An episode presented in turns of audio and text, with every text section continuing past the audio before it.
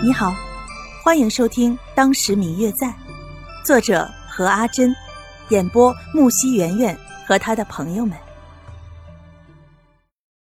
第二百一十五集，刘静安安静的喝着自己手中的茶，并不说话，只是默默的听白若秋说着现在的、以前的，甚至是他不了解的事儿。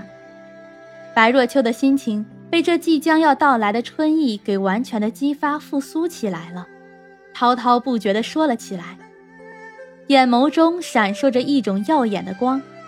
刘静安默默地听着，并不想打断他的回忆。白若秋从小时候的事情一直说到了最近在京城发生的事儿，说了很久很久之后，端起手中的茶，大喝一口。那瞬间的安静，让他猛然发现自己似乎今天说了很多话。看着坐在自己对面一直很安静的刘静安，心中一下子有些尴尬，不好意思的笑了笑，也安静了下来。刘静安看着白若秋乖顺的样子，不禁嘴角上扬。怎么不说了？你还没有说完呢。白若秋听见这里。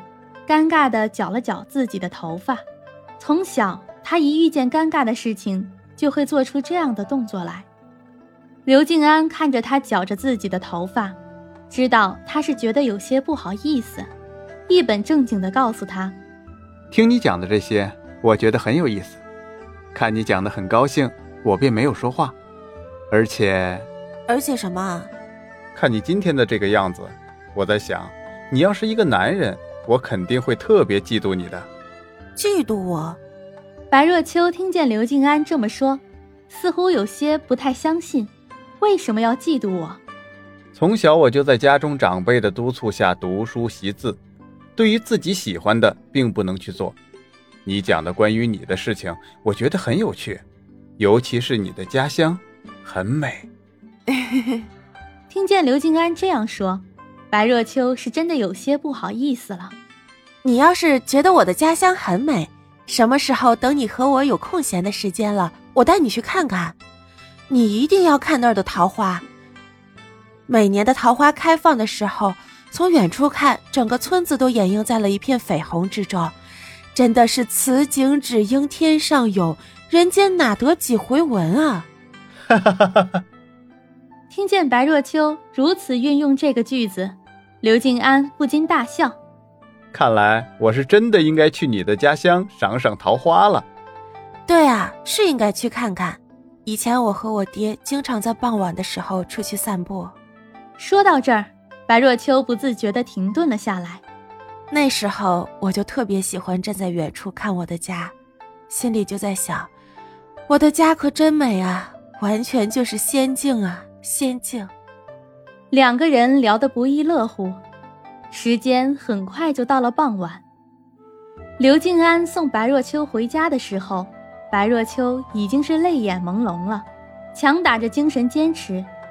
见他精神不太好，刘静安让他现在在柳亭休息一下，自己去找来一顶轿子。等到刘静安到的时候，白若秋已经靠在了矮机上睡着了，因为最近心情的原因。他瘦了很多，本来就单薄的身体更加单薄，靠在矮机上显得有几分瘦弱，肤色莹白，可能是因为今天白天里很高兴，也有可能是因为柳亭内暖气的原因，双脸红扑扑的，看上去格外的惹人怜爱。刘静安安静地看了一会儿白若秋，确定他是真的睡着了之后。便准备自己抱着他出去。嗯嗯，我最亲爱的小耳朵，本集已播讲完毕，感谢您的收听。如果你喜欢这本书，欢迎您多多的点赞、评论、订阅和转发哟。当然，也可以在评论区留言，我会在评论区与大家交流互动的。喜欢这本书就给他点个赞吧，你的点赞和评论是我们创作最大的动力。感谢您的收听。